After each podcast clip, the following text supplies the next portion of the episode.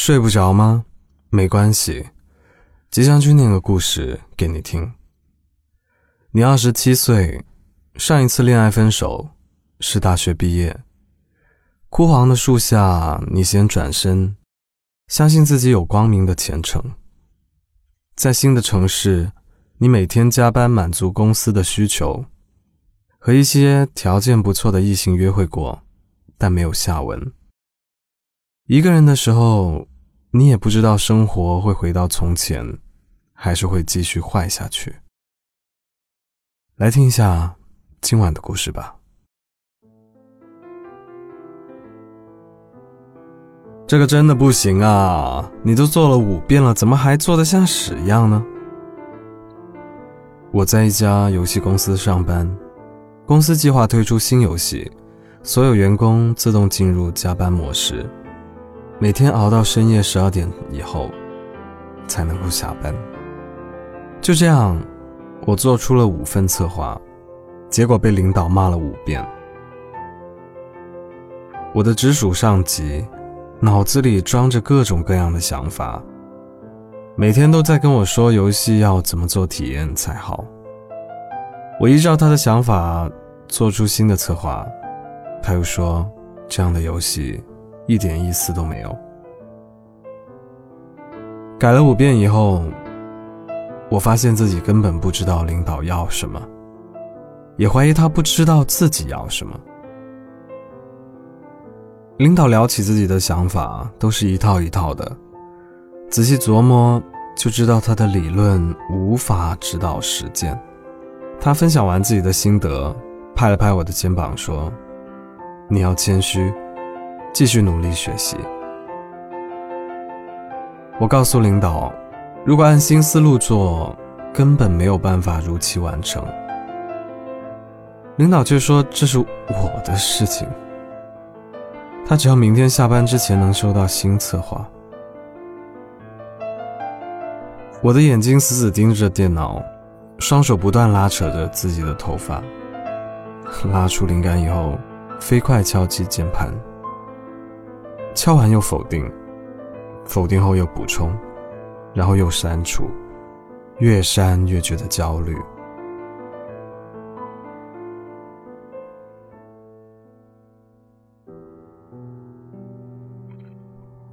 坐了一会儿，家人给我来电话，说外婆病危了，要我赶快回去见老人最后一面。我读大学以后。外婆就一直住在老人院，我每次放假回家都会探望她。在老人院，无论寒暑交替，护工都会在早上六点准时把外婆叫起来洗澡。有次洗澡时，外婆摔了一跤，头顶蹭掉了巴掌大的一块皮，还花了很多医药费。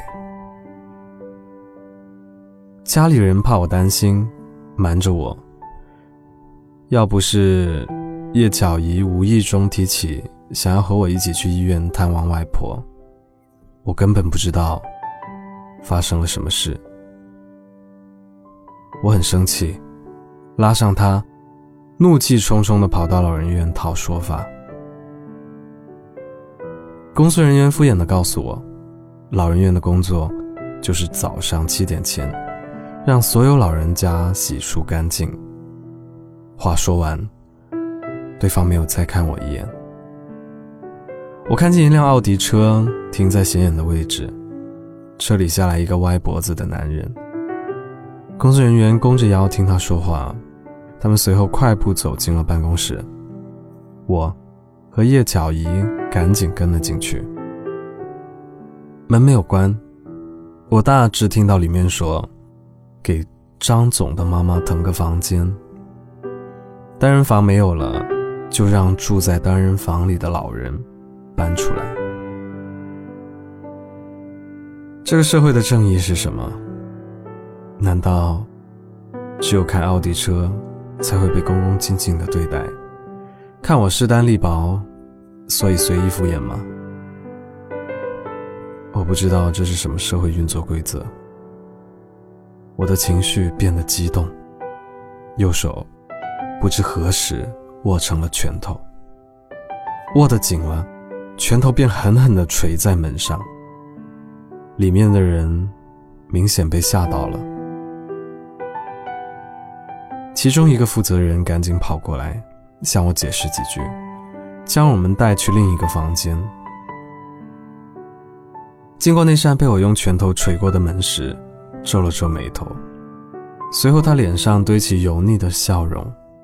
两位无需生气，这只是一场误会，事情经过我已经了解了，也清楚你们的想法。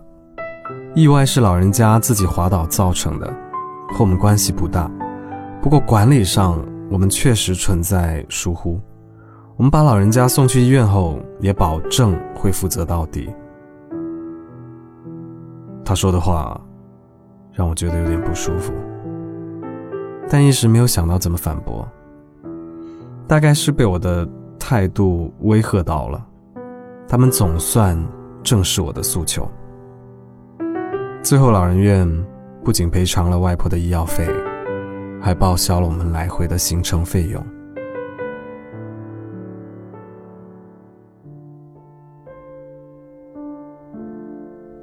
回家路上，我想起外婆，又忍不住想起叶巧仪。他是我的朋友，也是我的初恋。我们的感情一直稳定。大四那年，我无时无刻不透露着想在外闯荡的野心。他一心想留在家乡当记者。我取笑他说：“这里已经没有事实，只有宣传。”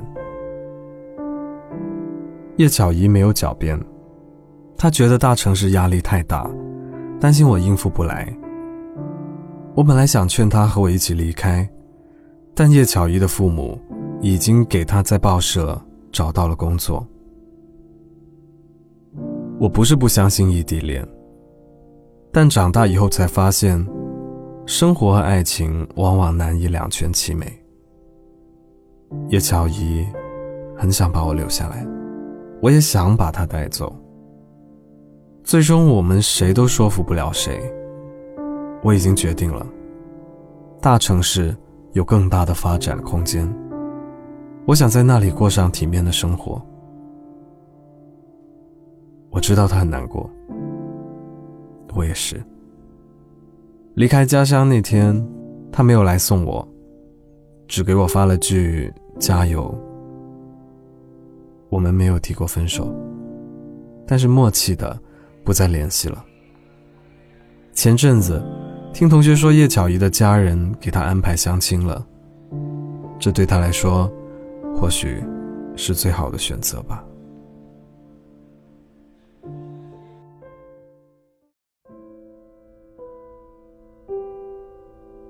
高速公路从下午一直堵到晚上。长长的车队被堵在漆黑的不知名的地方，被迫滞留的路人，无论平时在生活中多么如意，等到意外出现，唯有承认自己不是生活的对手。我看着一望无尽的长队，心里着急，但无能为力。赶到医院时，已经是半夜了。走进病房，我听到家人的哭声。我不敢进去，背靠墙壁，知道自己还是错过了。举行葬礼之前，我跟领导请假，领导听说了我家里的情况，给我宽限了几天时间。第一次参加至亲的葬礼，好多礼节都没有搞懂，就硬着头皮上了。生活从来不给人练习和试错的机会。晚上守灵，我拿出电脑准备赶出一份新策划。这个场景有点可笑。想起外婆的好，就觉得自己特别不孝。我明明很伤心，却哭不出来。手机震动。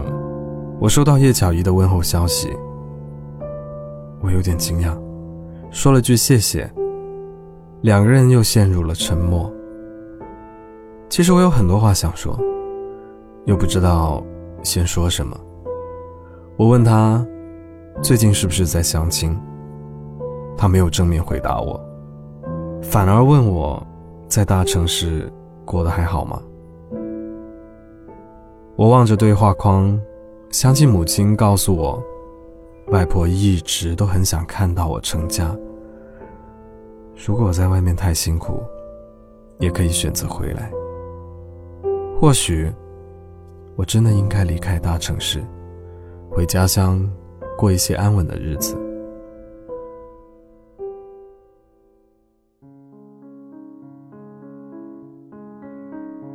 葬礼结束以后，我将方案发给领导，然后打开和叶巧怡的对话框，想约她出来叙叙旧。两分钟后，领导决定选用第一版方案。我正躲在阴凉处抽烟，食指不自觉地抖落烟灰，内心默念了一句脏话。太阳炙烤着地面，四周袭来闷热的风，夹带着热浪，一浪一浪地拍打着我。我想逃，却无处可去。工作和熬夜累积的疲惫让我不满。领导的消息更加让我无奈，我真切地感受到了自己对逃离大城市的渴望。我想给叶小姨打电话，告诉她自己要回家了。这时，领导陆续给我发了几条语音。他说，游戏行业最近行情不好，很多公司倒闭了。我们估计也要裁员了。看来领导会顺便把我辞退了。巧了，正合我意。就算领导不打算辞退我，我也准备主动申请，让公司把我给裁掉。领导却没有这么想。他告诉我，公司认可我的能力，希望我可以戒骄戒躁。等游戏上线以后，公司会看情况。发我一笔奖金，让我继续加油。听完语音，手机收到了信用卡提醒还款的短信。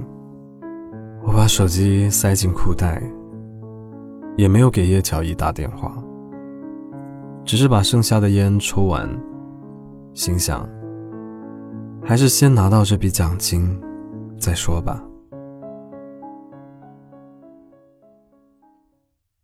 今晚的故事念完了，你最近遇到了什么困难呢？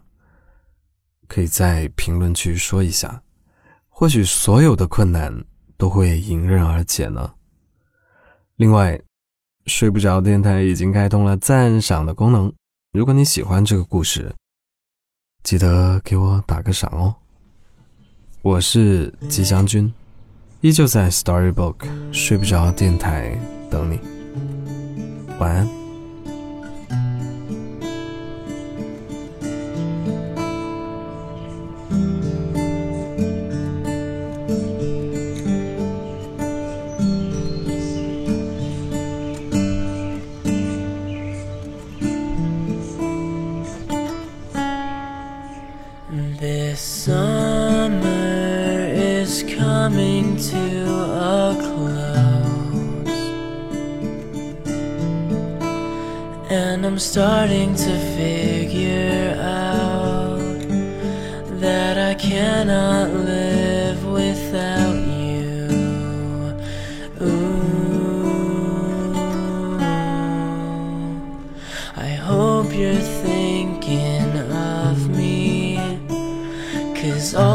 Stars above me sing your name.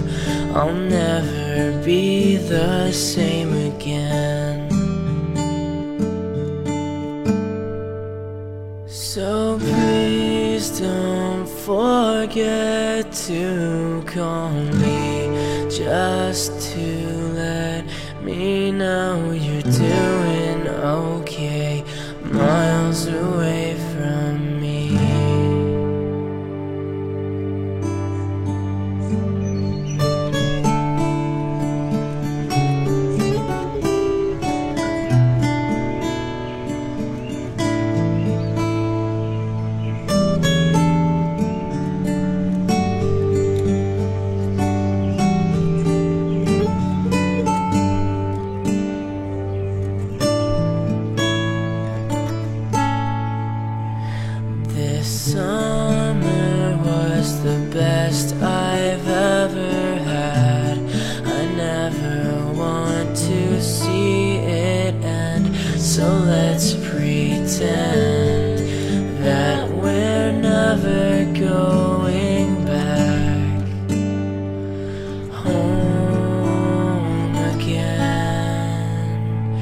Just say those three words. I know you're thinking I'm sick of wasting time on these formalities.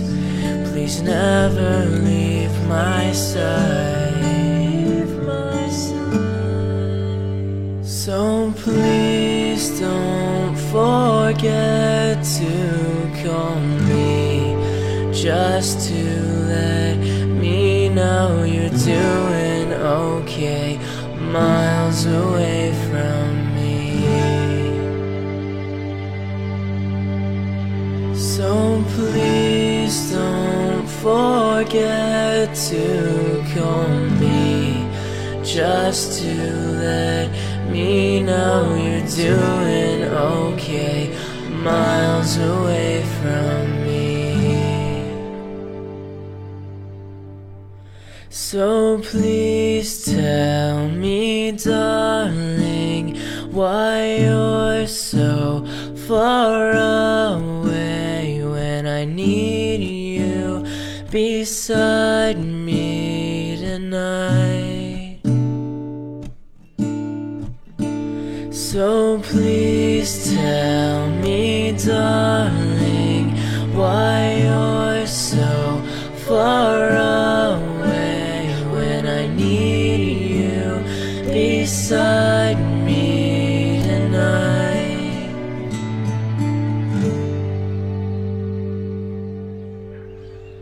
So please